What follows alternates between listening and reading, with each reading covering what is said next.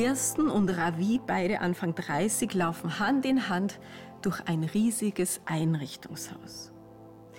Die Möbelausstellung zieht an ihnen vorbei. Ah ja, letzte Woche haben sie hier diese Lampe entdeckt mit Kirschholzfuß und sehr edlem Porzellanschirm. Die hat ihnen sofort gefallen, genau ihr Geschmack. Heute brauchen sie eigentlich nur ein paar Trinkgläser für, aus der Geschirrabteilung. Das sollte schnell gehen. Kirsten hat auch ziemlich rasch genau die richtigen gefunden. So kelchförmige Glasbecher mit so Perlenstruktur in Rot und Grün und Blau. Glücklich legt sie zwei Sechser-Sets in den Wagen und steuert in Richtung Kasse. Warte mal. Ravi steht mit gerunzelter Stirn da. Ihm ist klar, dass diese unverzierten Gläser mit konischer Linie die einzigen sind, die wirklich zum Esstisch passen. Ich hatte eigentlich solche im Kopf mit ganz klassischem Design. Ja, ich verstehe dich schon, Schatz, aber als ich die gesehen habe, ich meine, du wirst merken, wenn wir die daheim ausgepackt und neben die Teller gestellt haben, die sind einfach viel kunstvoller und individueller. Also auf mich wirken sie ein bisschen wie Prinzessinnen Geburtstag. Ja, aber schau, die sehen aus wie aus meiner alten Schulcafeteria. Also, wir können nicht den ganzen Tag hier rumstehen. Nee, sicher nicht. Dann nehmen wir doch einfach die und die Sache ist erledigt. Ehrlich, die Farbkombination ist eine Katastrophe. Aber das findest du doch nur, weil du dich nie etwas Unkonventionelles traust. Die, die, die haben null Charme. Aber dafür haben sie Stil, aber davon verstehst du ja nichts. 20 Minuten später sitzen Kirsten und Ravi im Auto ohne Gläser, dafür mit einer Stinklaune und etwas peinlich berührt. Wie kann das sein? Sie können nicht einmal Trinkgläser kaufen, ohne zu streiten? Ich meine, Sie sind beide richtig ernstzunehmende Leute. Ja? Kirsten arbeitet gerade an einer Präsentation zum Thema Beschaffungslogistik in Bezirksverwaltungsstellen, die sie nächsten Monat vor Beamten des Innenministeriums halten wird. Ravi hat eine Masterthese verfasst mit dem Titel Die Tektonik des Weltraums nach Christopher Alexander. Beide besitzen also überdurchschnittliche Bildung und auch Berufserfahrung.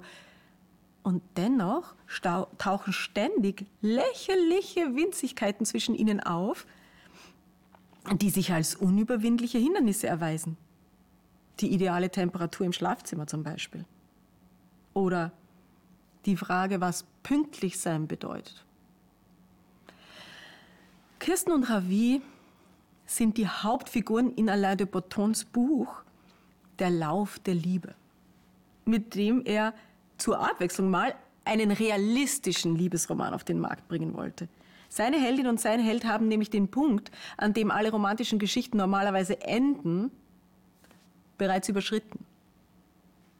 Ja, sie haben sich schicksalshaft gefunden und alle Wirrungen überwunden und sich hoffnungsvoll aneinander gebunden. Und jetzt geht der Alltag los und zermürbt ihre heroischen Kräfte. Der Autor sagt, die Meinung, nebensächliche Dinge können uns nichts anhaben, ist eine Gefahr für jede Beziehung. Ja, wir bewundern die großen Figuren der Literatur dabei, wie sie um ihre Liebe kämpfen, obwohl die Familien dagegen sind, obwohl sie auf dem Schlachtfeld getrennt werden oder von Nebenbuhlern bedroht. Unsere Schwierigkeiten aber kreisen darum, liegt das Handtuch auf dem Boden oder ist es sauber aufgehängt? Für diese Schlacht finden wir keine Vorbilder bei Goethe und Shakespeare. Ähnlich ist das eigentlich auch im Geschäftsleben. Ne? Man bereitet sich bei wichtigen Terminen mit großen Firmen zum Beispiel sorgfältig darauf vor, unterschiedliche Interessen durch Dialog zu einem fairen Kompromiss zu führen. Und dann geht man zurück in die eigene Abteilung, eine Kollegin legt ihren Urlaub ungünstig und man explodiert. Das ist so, weil wir uns eben nicht darauf vorbereitet haben, sagt Alain de Botton. Er sagt, niemand sagt, heute gehe ich mit meinem Partner Gläser kaufen. Das wird für uns eine große Herausforderung. Deshalb müssen wir es geduldig angehen und bewusst liebevoll miteinander sein. Bei mir hat seine Aussage einen Nerv getroffen, denn es beschämt mich, dass ich in geringfügigen Situationen ärgerlich werden kann. Aber es ist so. In Wahrheit reagieren wir ja nämlich auch gar nicht wegen nichts. Hinter diesen Kleinigkeiten stecken ja oft große Bedürfnisse oder eine große Verletzung oder auch eine große Unfähigkeit, die wir noch gar nicht erkannt haben und deshalb auch nicht kommunizieren können. Ich meine, könnten wir sagen, weißt du, Schatz, ich möchte vor meinen Gästen so gerne den Eindruck machen, dass ich einen Sinn für Kunst habe und deshalb hänge ich so an diesen Gläsern. Das würde ja schon helfen. Fakt ist, jede stinknormale Begegnung fordert uns. Erfordert Geduld und Weisheit, die wir meistens nicht haben. Wir sind immer noch überrascht, dass das so ist, aber Jesus nicht. Jesus sagt, ich bin der Weinstock und ihr seid die Reben an mir. Bleibt mit mir verbunden, denn ohne mich könnt ihr nichts tun.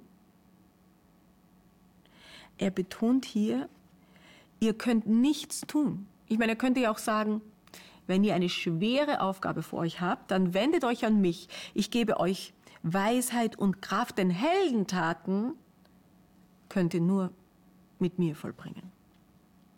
Aber er sagt es nicht. Er sagt, unterschätzt nicht den gewöhnlichen Alltag. Nicht einmal Gläser kaufen könnt ihr ohne mich, ohne meinen guten Geist. Als seine Nachfolger sollten wir eigentlich mit diesem Bewusstsein leben. Herr, ich gehe jetzt gleich mein Kind von der Kita abholen. Das kann eine Herausforderung sein. Oder ich werde jetzt gleich mit meiner Mutter telefonieren. Oder ich werde jetzt in die wöchentliche Teamsitzung gehen. Herr, ich brauche dazu deine Hilfe, damit ich respektvoll und geduldig mit anderen umgehen kann. Keine Aufgabe ist zu klein für dieses Gebet. Shabbat Shalom.